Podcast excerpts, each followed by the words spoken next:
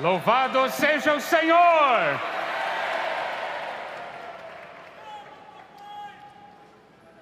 O título da mensagem de hoje é Feliz porque tu és o meu Senhor. Mas irmãos, amadas irmãs, nesses dias temos recebido a palavra de Deus. Vimos que o Senhor quer que nós entremos na realidade do reino, que sejamos transferidos para a esfera do alto. O Senhor deseja que nós vivamos a realidade, não gastemos nossas vidas vivendo uma mentira, uma ilusão que é o que Satanás e o mundo quer nos dar, mas vivermos a realidade, a eternidade e o que a vida divina pode nos dar. Vimos também claramente que o Senhor deseja curar a cada um de nós. Amado irmão, amada irmã, o Senhor quer curar você. Para que você viva a verdadeira felicidade. Talvez você esteja passando por situação difícil, talvez você pense, ninguém sabe o que eu estou passando, ninguém conhece a minha dor, mas o Senhor conhece.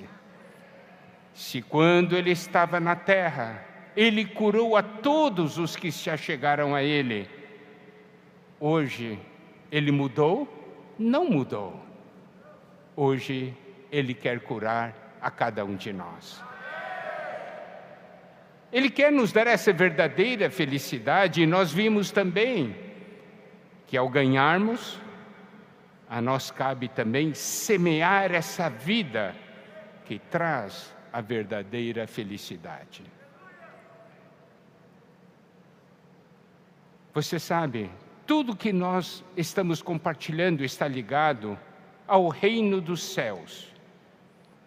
E quando falamos do reino dos céus, é porque existe uma autoridade. A autoridade é a essência de um reino. Quando estamos falando sobre sermos transferidos para o alto, é uma questão de entrarmos nessa esfera e nós precisamos conhecer o que é autoridade. E o nosso encargo nessa manhã é de conduzi-los pela mão para conhecer a realidade da autoridade, do trono de Deus, do governo de Deus. Porque isso não pode ser uma doutrina para nós, mas deve ser algo real. Nós vamos começar com Apocalipse, capítulo 4, versículos 1 e 2.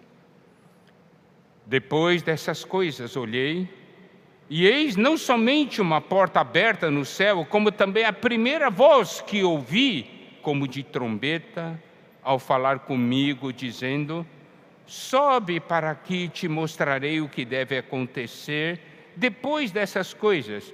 Imediatamente eu me achei em espírito, e eis armado no céu um trono, e no trono alguém sentado.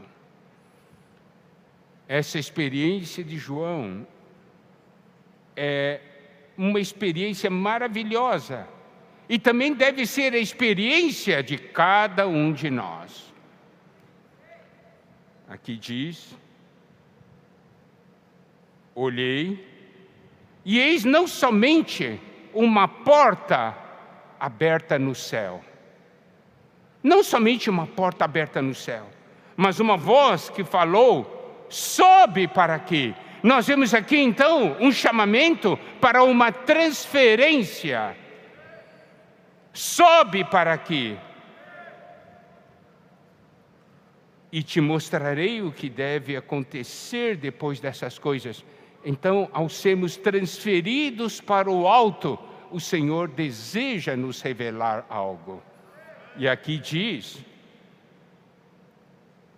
Imediatamente eu me achei em espírito, e eis armado no céu um trono, e no trono alguém sentado.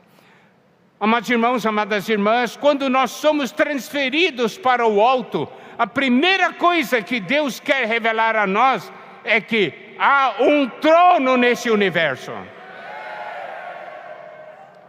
E esse trono não está vazio, tem alguém sentado nesse trono.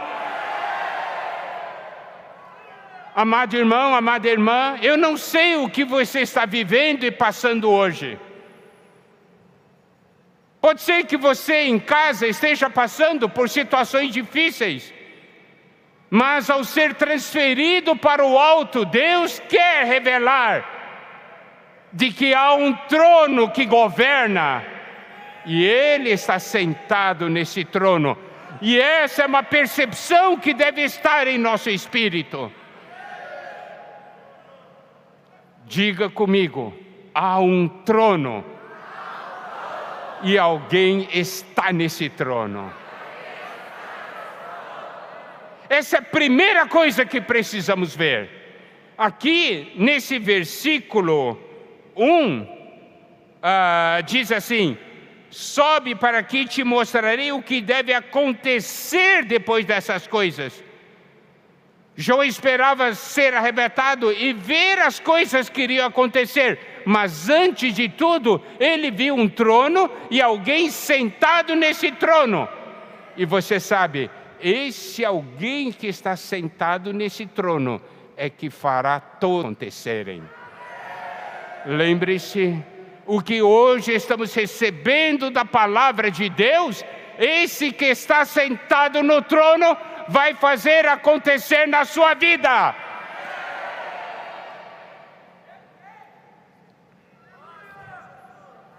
Há uma grande diferença entre quem tem essa visão e quem não tem essa visão. As atitudes são diferentes. Deus quer ganhar uma geração que tem essa visão. Uma visão que sabe que existe um trono nesse universo e que tem alguém sentado nesse trono. Em Apocalipse capítulo 4, versículos 3 a 5, nos é dito o seguinte: e esse que se acha sentado é semelhante no aspecto à pedra de jaspe de sardônio, e ao redor do trono há um arco-íris semelhante no aspecto à esmeralda. Ao redor do trono há também 24 tronos, e assentados neles 24 anciãos vestidos de branco, em cujas cabeças estão coroas de ouro. Do trono saem relâmpagos, vozes e trovões, e diante do trono ardem sete tochas de fogo que são os sete Espíritos de Deus.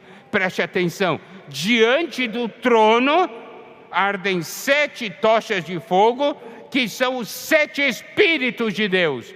Amados irmãos, amadas irmãs, esses sete Espíritos de Deus é que irão levar, aplicar a vontade daquele que está sentado no trono para que se torne realidade. Esse espírito vai operar, vai agir. Então, esse trono tem a cooperação do espírito. E aí nós precisamos ter uma visão que, porque há um trono, existe ação. E essa ação é para que a vontade daquele que está no trono seja feita, seja realizada.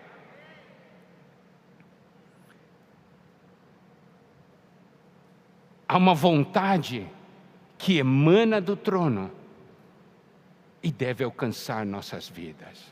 Essa é a diferença de quem teve a visão do trono e quem não teve.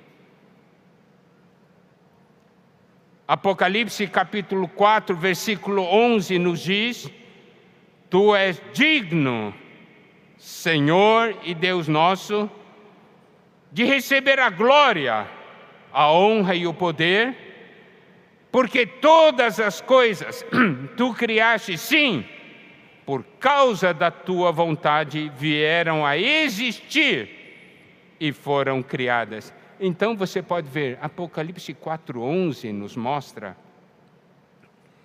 que todas as coisas foram criadas por Deus. E por causa da vontade dele, vieram a existir e foram criadas. Novamente, vemos, desse trono sai a ação. Esse que está no trono faz. Amém? E nós precisamos conhecer o poder desse que está no trono. Hebreus capítulo 11, versículo 3. Hebreus capítulo 11, versículo 3, nos diz o seguinte: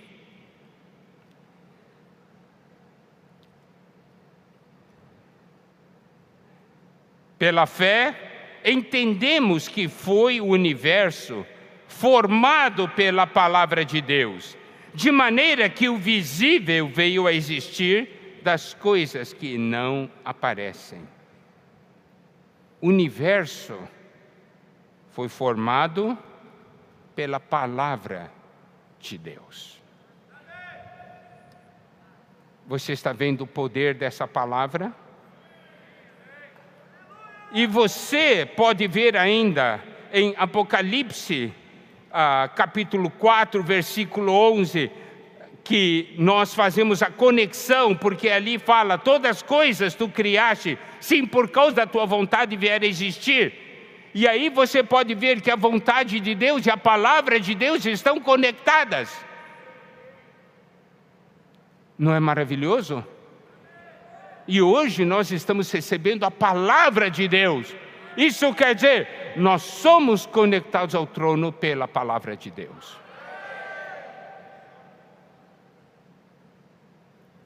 E este nosso Deus é o Deus que tem poder, Desse, esse trono tem poder. Romanos capítulo 4, versículo 17 diz, como Romanos 4, 17, como está escrito, por pai de muitas nações te constituí, perante aquele no qual creu, o Deus que vivifica os mortos e chama a existência as coisas que não existem. Esse nosso Deus é o Deus que vivifica os mortos e chama a existência as coisas que não existem. Você consegue ver o poder desse que está sentado no trono. Amados irmãos, amadas irmãs, estamos conduzindo vocês passo a passo a tocar uma realidade, a realidade do trono.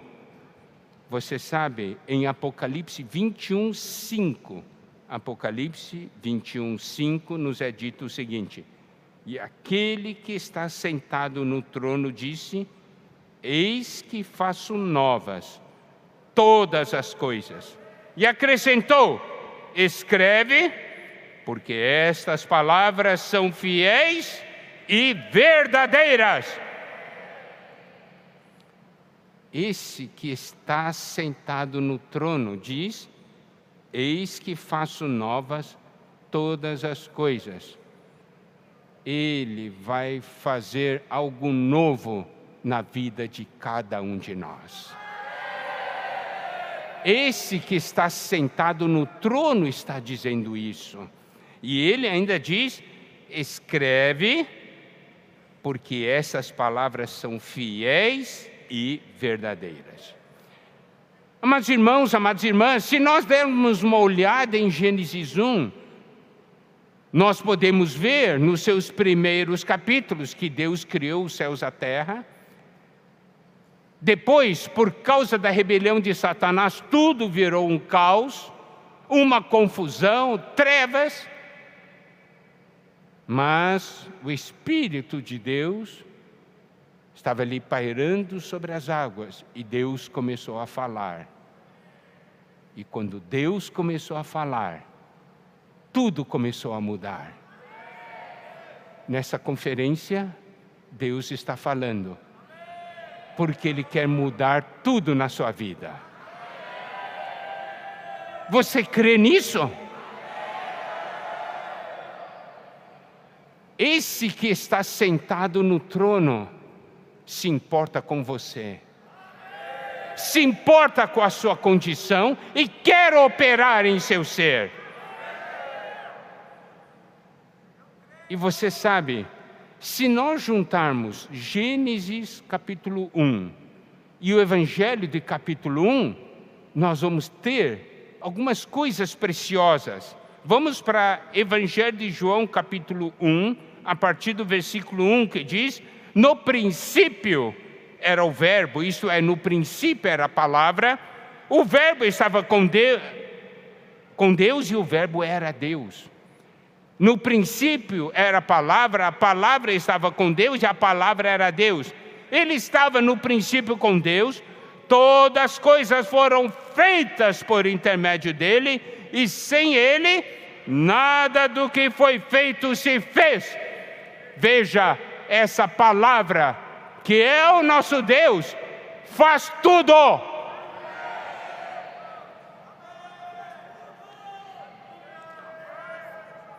Todas as coisas foram feitas por intermédio dele, sem ele, nada do que foi feito se fez.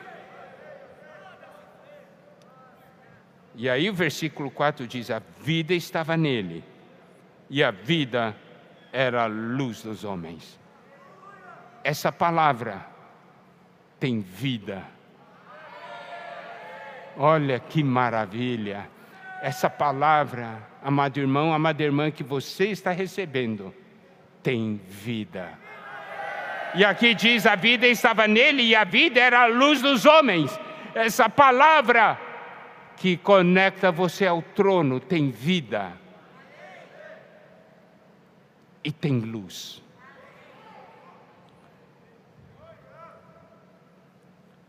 Vamos mais para frente Olha só, versículo 11 diz: Veio para o que era seu e os seus não receberam. Essa palavra veio para aqueles que eram dele, mas eles não receberam. Eu tenho que fazer essa pergunta hoje de manhã. Nessa conferência, a palavra veio para os seus e eu quero fazer a seguinte pergunta: os seus receberam ou não receberam? Receberam!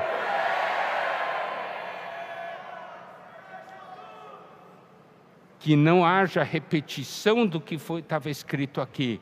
Os seus não receberam. Se há alguém hoje que está aqui que ainda não recebeu, chegou o momento de receber.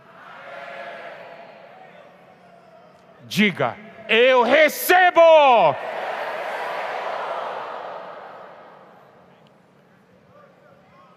E aqui, olha só, mas a todos quantos o receberam, deu-lhes o poder de serem feitos filhos de Deus, a saber, aos que creem no seu nome. Quem recebe se torna filho de Deus. Olha o poder dessa palavra.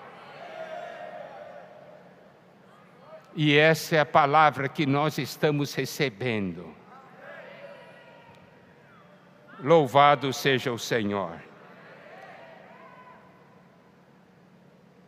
E ainda diz: os quais não nasceram do sangue, nem da vontade da carne, nem da vontade do homem, mas de Deus.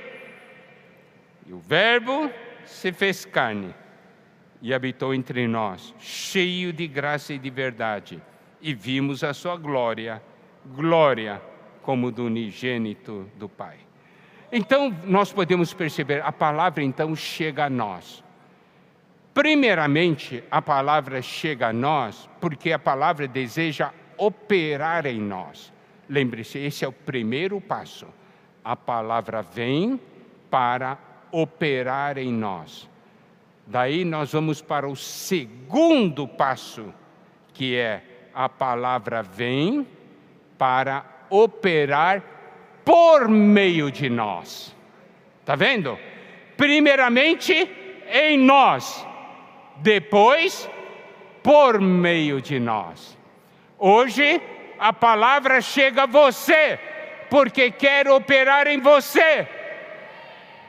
Aí depois a palavra quer operar por meio de você para alcançar a outros. Amados irmãos, amadas irmãs, quando vemos o mover de Deus, não podemos ver as coisas na superfície. Quando algum irmão vai pregar evangelho, quando alguém pergunta, eu posso orar por você, pergunta a uma outra pessoa, o que isso quer dizer? Isso quer dizer que agora a palavra está operando por meio desse que está orando. Para poder operar naquele que está recebendo a oração. E tudo isso está conectado ao trono. Por isso não é algo pequeno.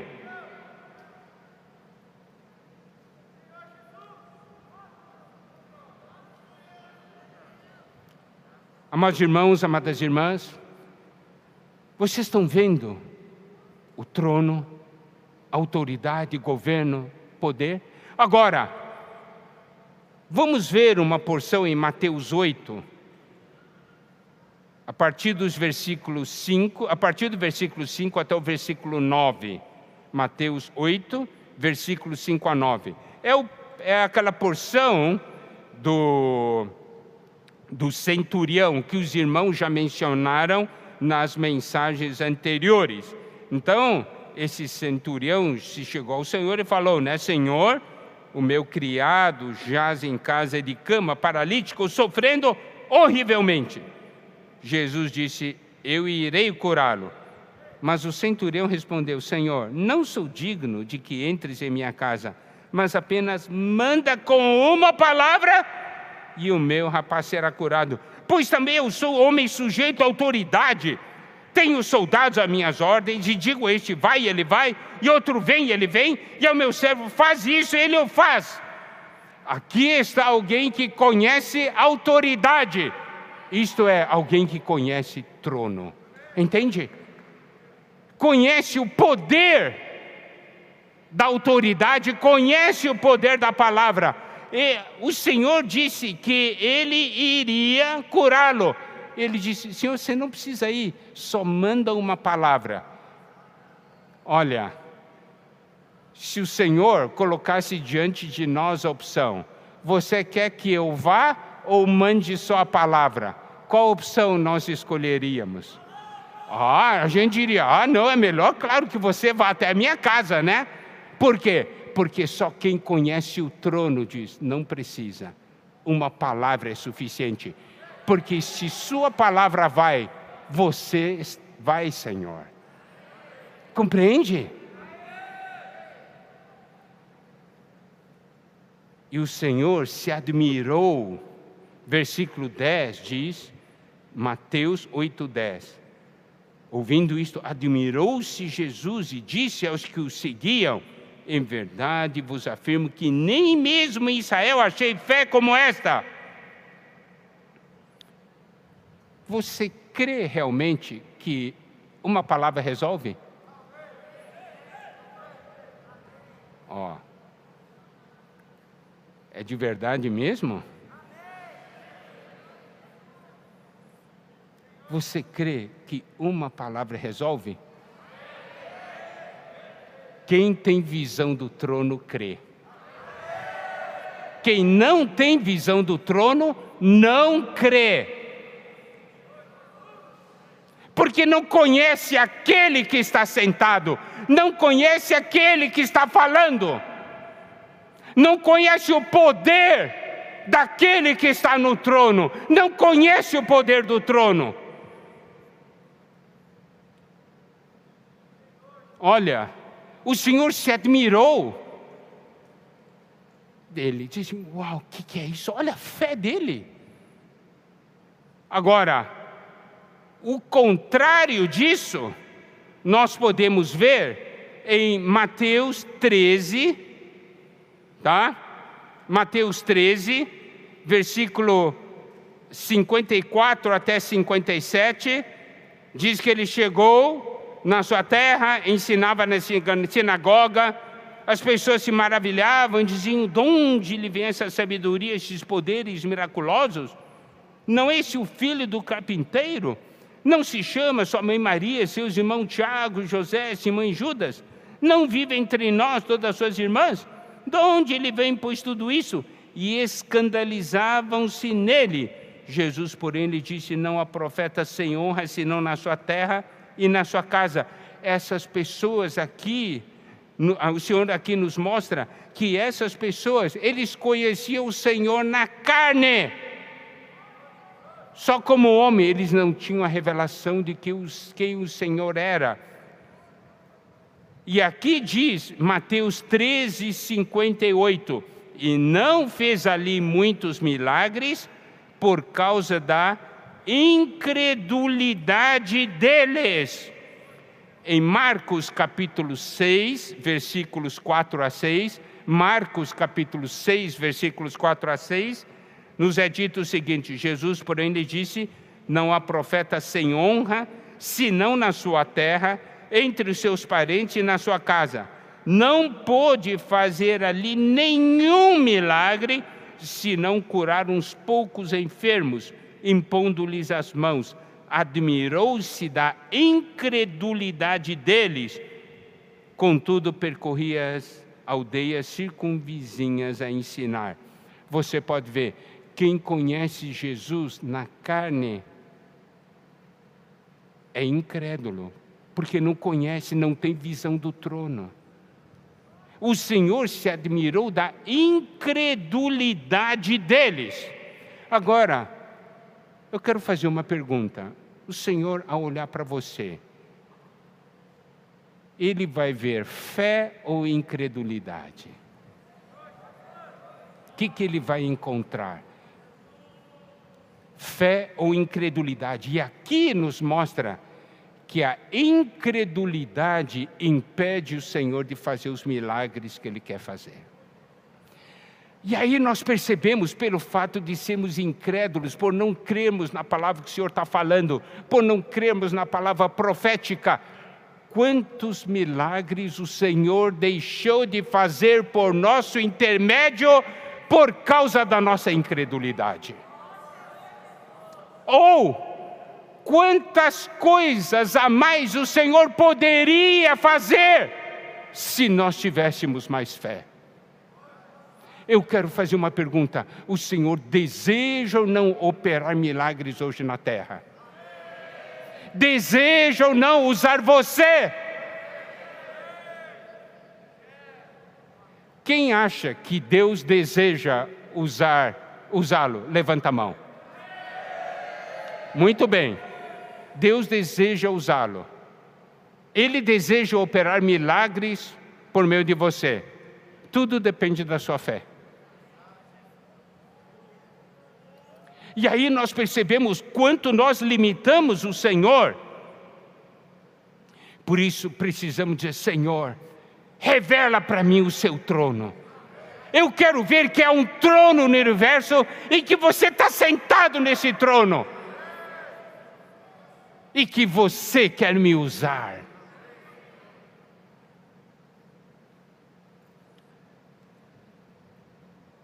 Você sabe, 2 Coríntios 5, versículos 14 até 16, 2 Coríntios 5, versículos 14 a 16 diz: Pois o amor de Cristo nos constrange, julgando nós isto: um morreu por todos, logo todos morreram. Ele morreu por todos, para os que vivam, não vivam mais para si mesmos, mas para aquele que por eles morreu e ressuscitou. Assim que nós, daqui por diante, a ninguém conhecemos segundo a carne, e se antes conhecemos Cristo segundo a carne, já agora não o conhecemos desse modo. não é conhecer Cristo segundo a carne, mas precisamos de revelação.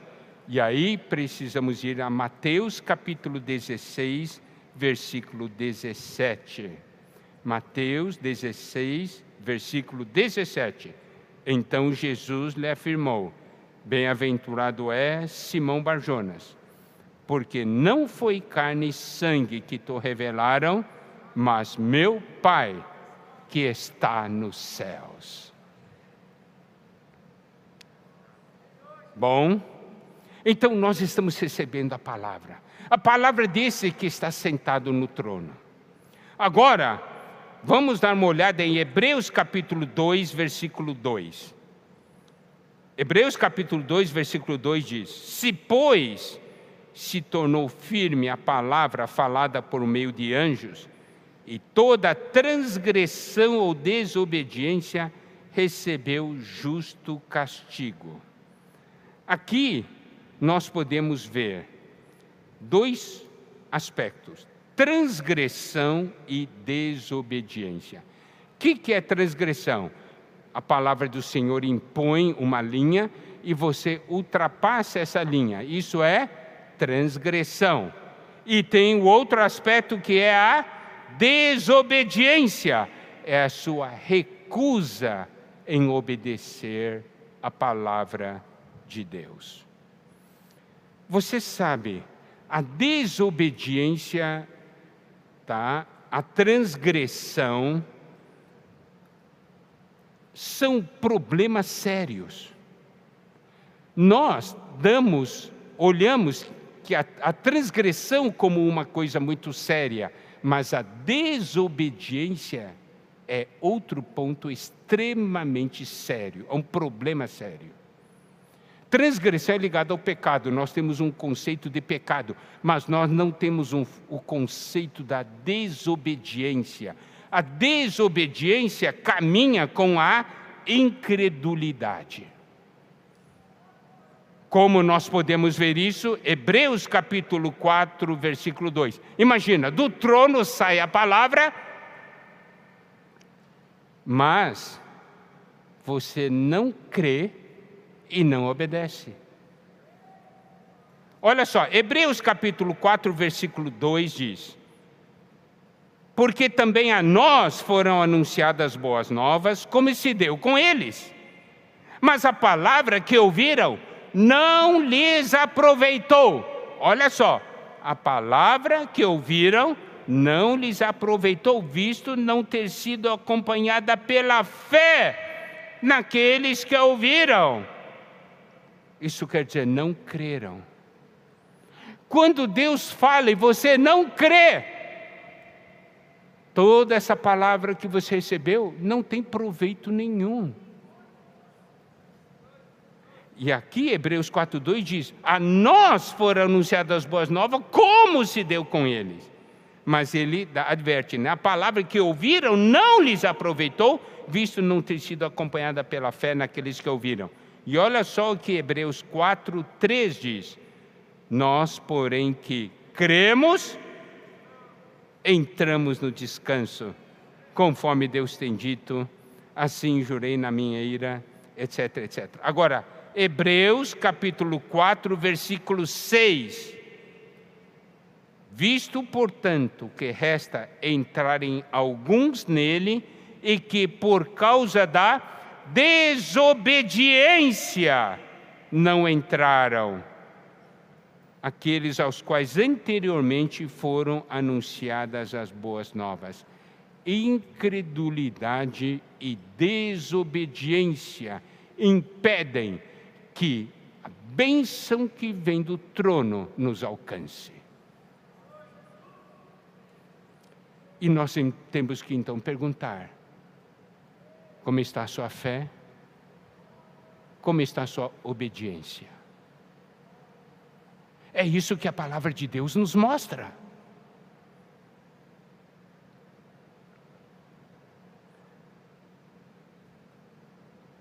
Vamos avançar um pouco mais.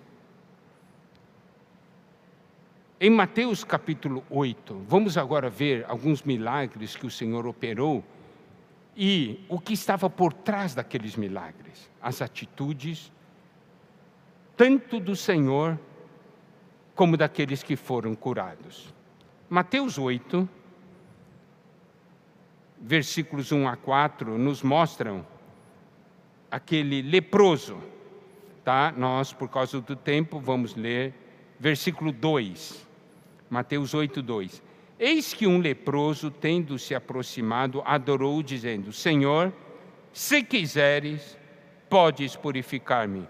E Jesus, versículo 3: E Jesus, estendendo a mão, tocou-lhe, dizendo: Quero, fica limpo. E imediatamente ele ficou limpo da sua lepra. Sabe, essa porção é maravilhosa, por quê?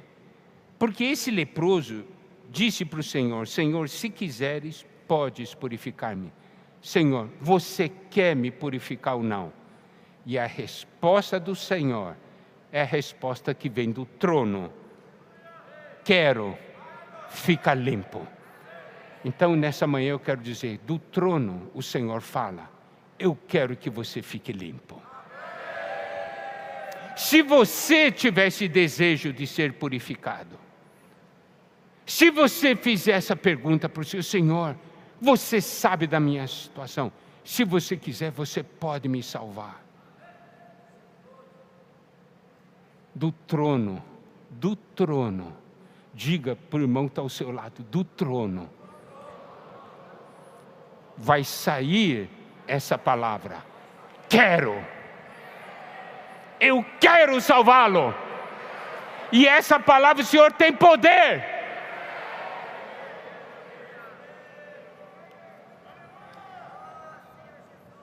Em Mateus capítulo 9, versículos 1 a 7, tem a porção daquele paralítico, né, que foi levado pelos seus amigos, tudo e foi baixado do teto.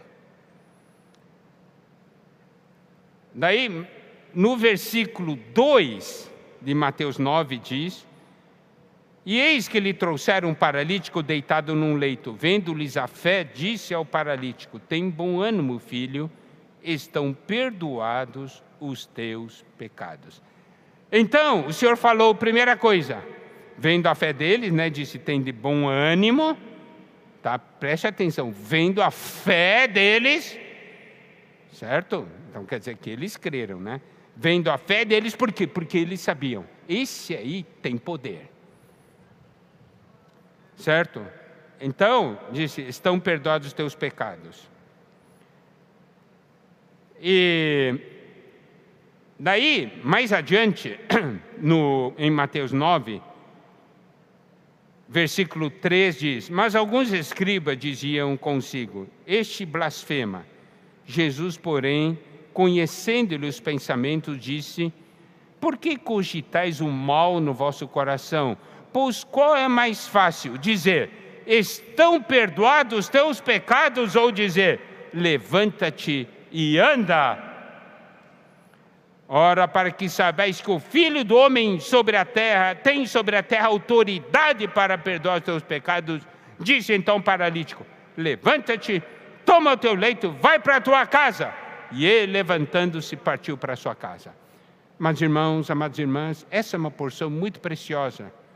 Por quê? Porque o Senhor viu a fé deles, o Senhor disse assim: Filhos, os teus pecados pecados estão perdoados. Daí os fariseus né, vieram com todas aquelas coisas, quem é ele para dizer isso e tal. Eu quero que vocês prestem atenção no versículo 5 de Mateus 9.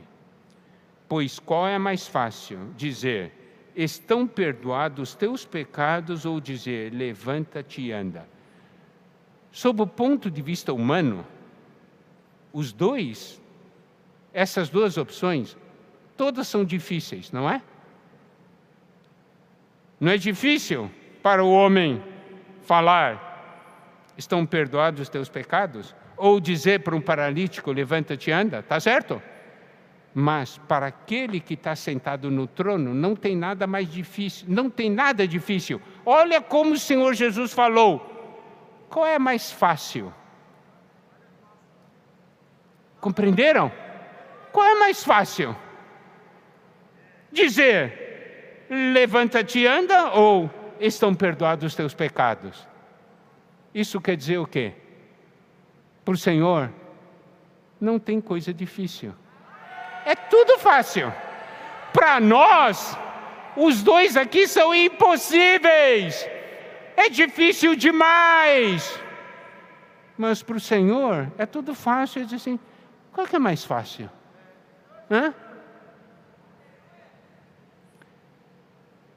Você tem um problema difícil na sua vida? Tem? Tem ou não tem? Quem não tem, não é verdade? Quem não tem? O Senhor disse assim: essa coisinha fácil? Você está preocupado com essa coisinha fácil? Só quem vê o trono consegue ver dessa maneira.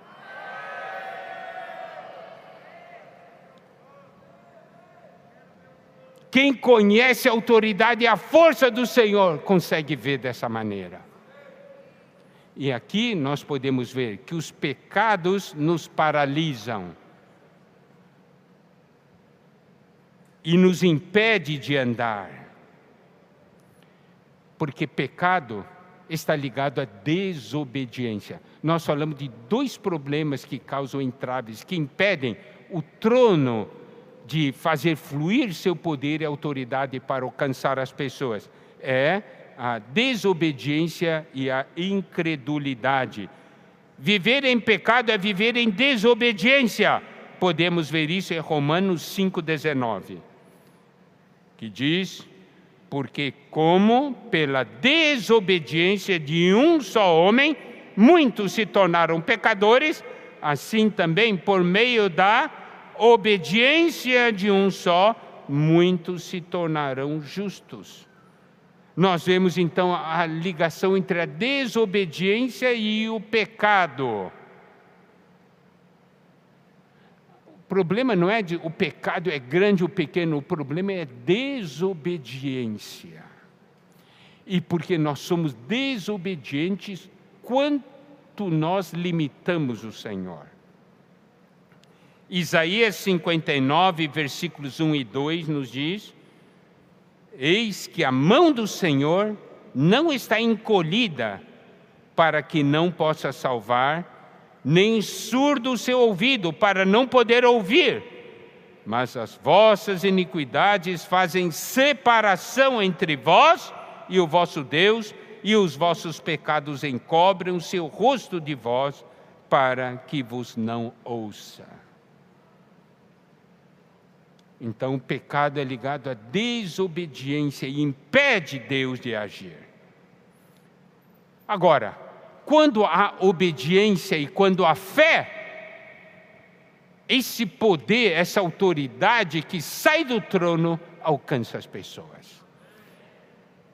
Em Mateus capítulo 9, versículo 19 a 22, nós temos a história daquela mulher que sofria de hemorragia por 12 anos. O versículo 21, Mateus 9, 21 diz: Porque dizia consigo mesma: se eu apenas lhe tocar a veste, ficarei curada. No versículo 22 diz: Jesus, voltando-se e vendo-a, disse: Tem bom ânimo, filha, a tua fé te salvou. E desde aquele instante a mulher ficou sã. Você pode ver, ela venceu os obstáculos, não é verdade? ela assim, eu vou tocar, porque se eu tocar, serei curado. Está aqui alguém que conhece o que é poder que sai do Senhor. Está aqui alguém que conhece o trono. Nós temos que ir tocar no trono com esse mesmo sentimento. É atitude produzida pela fé. Ultimamente, quais são as atitudes que você tomou porque tinha fé. Ou você só toma atitudes quando a razão opera.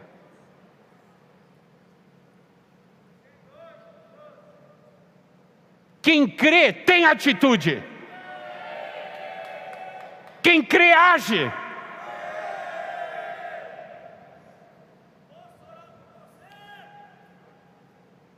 Em Marcos, capítulo 5, versículos 35 a 36, mostra a questão da história da filha de Jairo.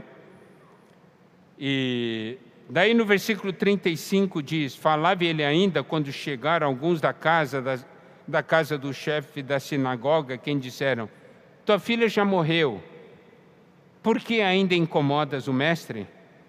Mas Jesus, sem acudir a tais palavras, disse ao chefe da sinagoga: Não temas, crê somente.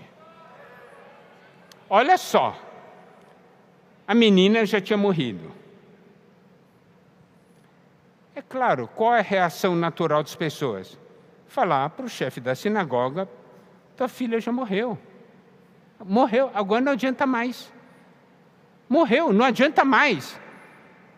Por que agora você ainda está incomodando o mestre? O que, que Jesus falou para ele? Não temas, crê somente. Morreu, não tem mais jeito? Tem, porque tem alguém sentado no trono. Tem jeito, porque tem alguém sentado no trono. Você vê a diferença entre quem vê o trono e quem não vê. Quem conhece a autoridade, conhece a autoridade da palavra, o poder da palavra, e quem não conhece. Em Mateus capítulo 9, versículos 27 a 31, nós temos uma história daqueles dois cegos, eles estavam clamando, né? No versículo ah, ah, no versículo 27 diz assim, né? Estavam clamando: Tem compaixão de nós, filho de Davi. Versículo 28. Tendo ele entrado em casa, aproximaram-se os cegos e Jesus lhe perguntou: Credes que eu posso fazer isso? Responderam-lhe: Sim, Senhor. Então lhes tocou os olhos, dizendo: Faça-se-vos conforme a vossa fé e abriram-se-lhe os olhos. Eles estavam clamando ao Senhor, para que o Senhor tivesse compaixão deles. E o Senhor perguntou: Você crê que eu posso fazer isso? Nessa manhã, diante dos problemas que você encara, você pede para o Senhor ajuda.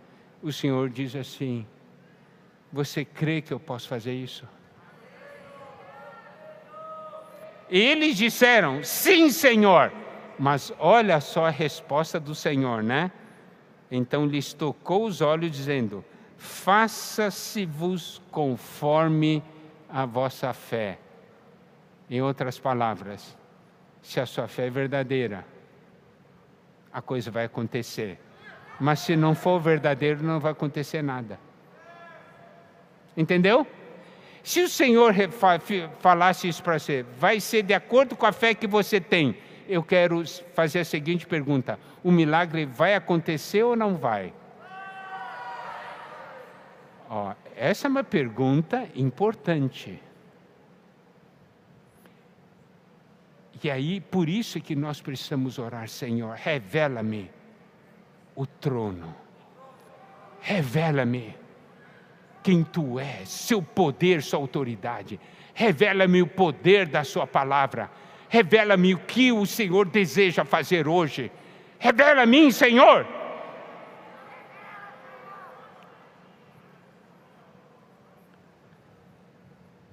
Em Mateus 15, nós temos aquela porção da mulher cananeia, Ciro Fenícia. E Mateus 15, 22 diz que ela clamava assim: Senhor, filho de Davi, tem compaixão de mim, minha filha está horrivelmente endemoninhada. Ele, porém, não lhe respondeu palavra, e os seus discípulos, aproximando-se, rogaram-lhe: Despede-a, pois vem clamando atrás de nós. Mas Jesus respondeu: Não fui enviado senão as ovelhas perdidas da casa de Israel. Ela, porém, veio e adorou, dizendo: Senhor, socorre-me. Então ele respondendo disse: Não é bom tomar o pão dos filhos e lançá-lo aos cachorrinhos. Ela, contudo, replicou: Sim, senhor, porém os cachorrinhos comem das migalhas que caem da mesa dos seus donos. Então lhe disse Jesus: Ó oh, mulher, grande é a tua fé, faça-se contigo como queres. Você pode ver ela pedir ajuda, o Senhor diz: Não, não vou dar, porque não é para você. Mas ela insistiu. Não porque o Senhor não quisesse salvá-la, o Senhor queria testar a sua fé. Você quer mesmo? E aí você pode ver, o Senhor disse: Ó oh, mulher, grande é a tua fé. E em Marcos, capítulo 7, versículo 29, diz assim: o que o Senhor Jesus falou para ela: por causa desta palavra pode dizer, o demônio já saiu de tua filha. Isso quer dizer que o Senhor presta atenção àquilo que nós falamos, sabe? Quando nós estamos orando. Se nós cremos nele, o Senhor disse assim, ó, porque você falou isso, eu vou fazer. Está vendo? Agora, eu quero voltar ao assunto da questão da incredulidade e desobediência, mas agora do lado positivo, nós vamos falar da obediência e fé.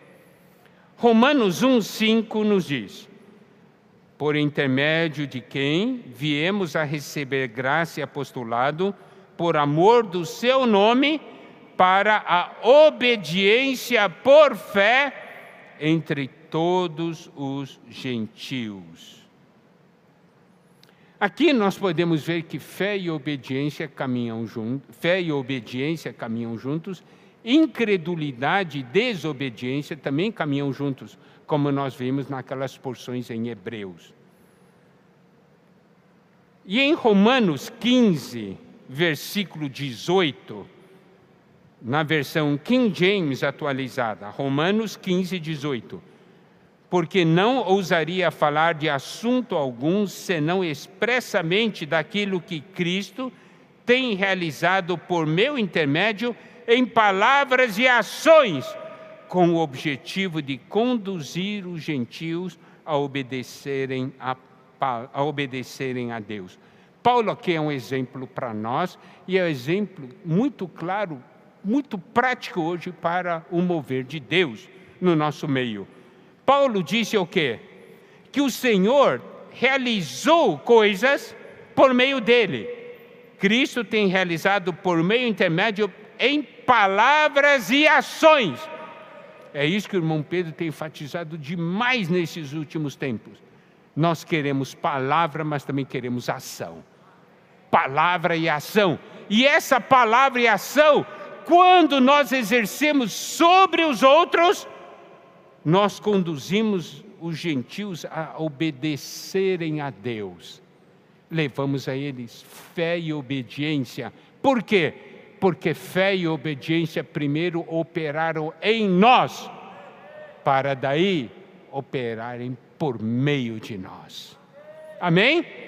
Isso é algo que nós precisamos ver, amados irmãos. O ato de fé é uma questão de obediência, porque recebemos revelação de Deus. E a obediência é a nossa vontade, é decisão. Deus falou, eu vou obedecer. Você pode perguntar qual que vem primeiro, fé ou obediência? Os dois andam juntos. Algumas vezes fé vem primeiro, algumas vezes obediência vem primeiro. Eu vou eu não vou gastar muito tempo, só vou citar. Por exemplo, quando cruzaram o Mar Vermelho, o Senhor primeiro abriu o mar e aí mandou eles passarem. Mas para cruzar o Jordão, eles primeiro tiveram que colocar o pé na água. Daí o Jordão se abriu. Está vendo? Nesse caso do Jordão, primeiro foi a obediência. Correto? Mas a fé e a obediência caminham juntos. E em Lucas 5, quando o Senhor Jesus mandou Pedro lançar as redes, nós vimos a obediência em primeiro lugar. Ele diz: Ó, oh, o negócio é o seguinte. Eu sou pescador, pesquei a noite inteira, não peguei nada. Mas você falou? eu vou lançar a rede, tá? Eu disse, eu vou obedecer porque foi você que falou. Mas ele não sabia o que ia acontecer. E aí, quando puxou, estava cheio de peixe, a fé veio, não é? Mas por que ele obedeceu? Ele obedeceu porque sabia. Né? É Deus que está falando. E preste atenção. Pedro estava vendo diante de si um homem, que era o Senhor Jesus. Compreende? O Senhor, quando estava na terra, era um homem. Por que, que lá na sua cidade, né, poucas pessoas aceitaram e não creram? Porque eles viam somente um homem. Mas aqueles que criam nele sabiam, nesse homem está a palavra de Deus e o poder de Deus. Nesse homem está Deus, está vendo?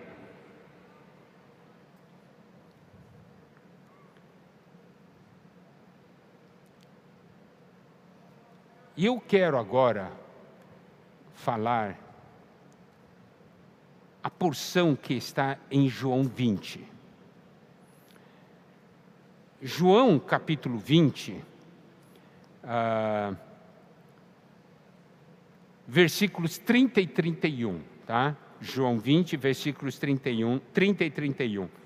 Na verdade, fez Jesus diante dos discípulos muitos outros sinais que não estão escritos nesse livro.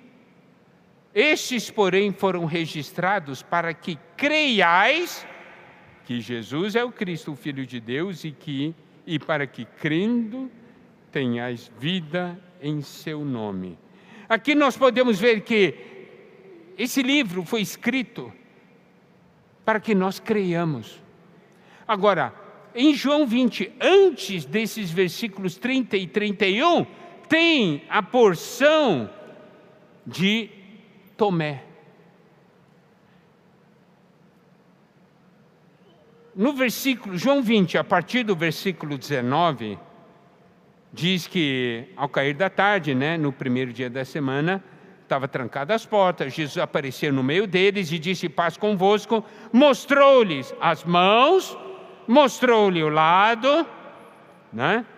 E daí os discípulos viram o Senhor, ficaram alegres. Daí o Senhor disse assim, né? Paz seja convosco. Disse a segunda vez. Daí ele diz algo muito importante. Assim como o Pai me enviou, eu também vos envio. Essa é uma palavra para hoje, tá? Assim como o Pai me enviou, eu também vos envio. E havendo dito isso, sobre, soprou sobre eles e disse-lhes: Recebeu o Espírito Santo. Esse Espírito Santo era para capacitá-lo a fazer, a realizar essa missão de serem enviados. Daí fala-se de alguns perdoados pecados, são lhe perdoados, se lhe retiverdes, são retidos. Olha a autoridade que o Senhor dá às pessoas. Eu não vou entrar em detalhes para explicar isso aí, porque essa não é a, a meta. Mas o que eu quero dizer é o seguinte: é que a Bíblia registra isso, daí ele registra a partir do versículo 24: Ora, Tomé, um dos doze, chamado Dígimo, não estava com eles quando veio Jesus. Disseram-lhe então os outros discípulos: Vimos o Senhor. Mas ele respondeu: Se eu não vi nas suas mãos o sinal dos cravos, e ali não puser o dedo, e não puser a mão no seu lado, de modo nenhum acreditarei. Os discípulos falaram, né? Olha só, nós vimos o Senhor. não veio com essa, não. Eu não acredito, não. Eu tenho que ver, não é só ver, não. Eu quero tocar, eu quero pôr a mão, certo? Pôr o. Ali, puser o dedo no sinal do cravo que está na mão, e eu quero colocar a minha mão do lado dele. E o versículo 26 de João 20 diz: Passados oito dias, estavam outra vez ali reunidos os seus discípulos e Tomé com eles. Estando as portas trancadas, veio Jesus, pôs-se no meio e disse-lhe: Paz seja convosco. Olha só o versículo 27. E logo disse a Tomé: Põe aqui o dedo, vê as minhas mãos, chega também a mão, põe-na no meu lado. Não sejas incrédulo, mas crente. Olha só o amor do Senhor. O Senhor não apareceu e passou maior sermão no Tomé. O Senhor não apareceu e disse: Tomé, fora daqui. Você não crê nada, vai embora. Ele fez isso? Não. Ele apareceu, paz seja convosco, e logo se virou para Tomé. Porque ele sabia que Tomé precisava de apacentamento, entendeu? Precisava ser cuidado, né? Não estava crendo. Eu disse, logo passou para Tomé, Tomé, põe aqui o dedo, põe aqui o dedo. Põe aqui também a mão no meu lado, não sejas incrédulo, mas crente. Mas, mas olha só, bastou o Senhor falar com ele, olha só o que, que Tomé respondeu-lhe Tomé: Senhor meu, Deus meu. Só pelo fato do Senhor falar com ele, quando ele disse Senhor meu, ele viu o trono, e quando ele disse Deus meu, ele viu aquele que estava sentado no trono.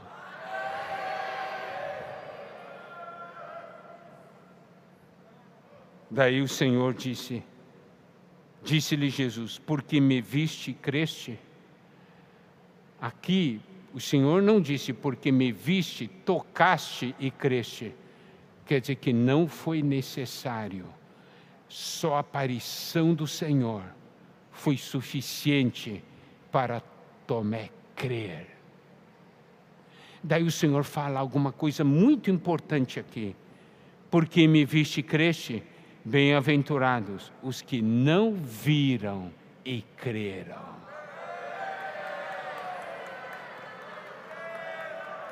Você sabe, algumas vezes nós temos dificuldade em simplesmente crer. Nós queremos alguma coisa mais. Não, eu quero que ainda me prove isso, isso, isso. Eu imponho condições para eu crer. Não é assim. Quando você conhece o trono, você crê. Você pode dizer, eu vi e criei. Mas o Senhor diz, mais bem-aventurados os que não viram e creram.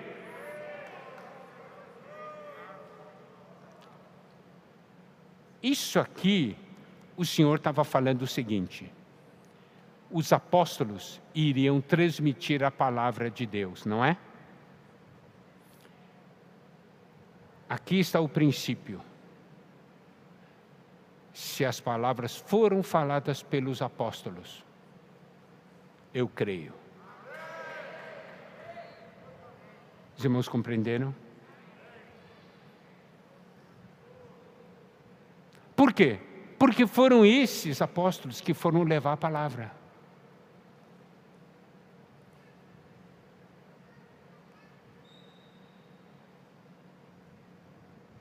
Você precisa de alguma coisa a mais ainda? Os apóstolos não inventam suas palavras. Tudo que os apóstolos falam estão fundamentados na palavra de Deus. Pode conferir na Bíblia.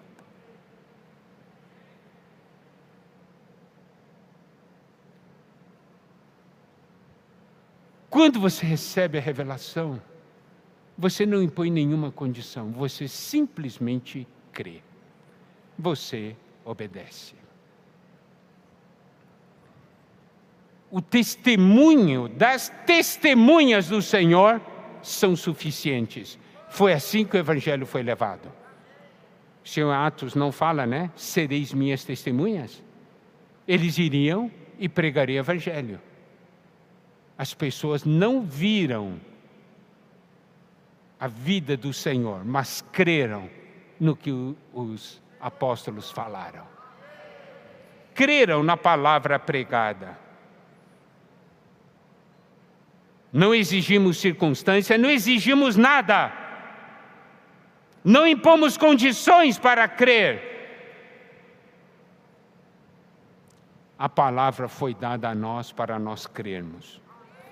Isaías 50, versículos 4 e 5. O Senhor Deus me deu língua de eruditos para que eu saiba dizer boa palavra ao cansado. Ele me desperta todas as manhãs Desperta meu ouvido para que eu ouça como os eruditos. o Senhor Deus me abriu os ouvidos e eu não fui rebelde, não me retraí. Deus fala a nós para que possamos dar palavra, boa palavra ao cansado. As pessoas cansadas, louvado seja o Senhor, estamos praticando isso hoje por meio de todas as ferramentas que Deus nos deu. E aqui diz de uma maneira muito clara: Deus, Senhor Deus, me abriu os ouvidos e eu não fui rebelde a essa palavra. Rebelde é ir contra, não me retrair. Retrair-se significa ser, ficar indiferente. Então você pode ver, ir contra e ficar indiferente estão colocados juntos. Para a palavra de Deus só existe uma reação: sim, amém, viver e praticar. Só essa reação. Quem conhece o trono tem essa reação. Salmo 33, 12 diz: Feliz a nação cujo Deus é o Senhor e o povo que escolheu para a sua herança. Quem está no trono é o nosso Deus, é o nosso Salvador, é aquele que nos ama. Olha, aquele que está no trono é aquele que ama você, que se preocupa com você. Deuteronômio 4,7 diz: Pois que grande nação a que tenha deuses tão chegados a si, como o Senhor nosso Deus, todas as vezes que o invocamos. Deuteronômio 33, 29 diz: Feliz és tu, Israel, quem é como tu, povo salvo pelo Senhor, escudo que te socorre, espada que te dá alteza, assim os teus inimigos te serão sujeitos, e tu pisarás os seus altos. O Senhor é aquele que nos protege e nos dá vitória para que o reino avance. E hoje nós estamos cooperando com o Senhor por meio do mover atual. Salmo 84, 12. Ó Senhor dos exércitos, feliz o homem que em ti confia. Feliz é o homem que em ti confia. Então nós falamos, Senhor, nós somos felizes porque tu és o nosso Senhor. Amém!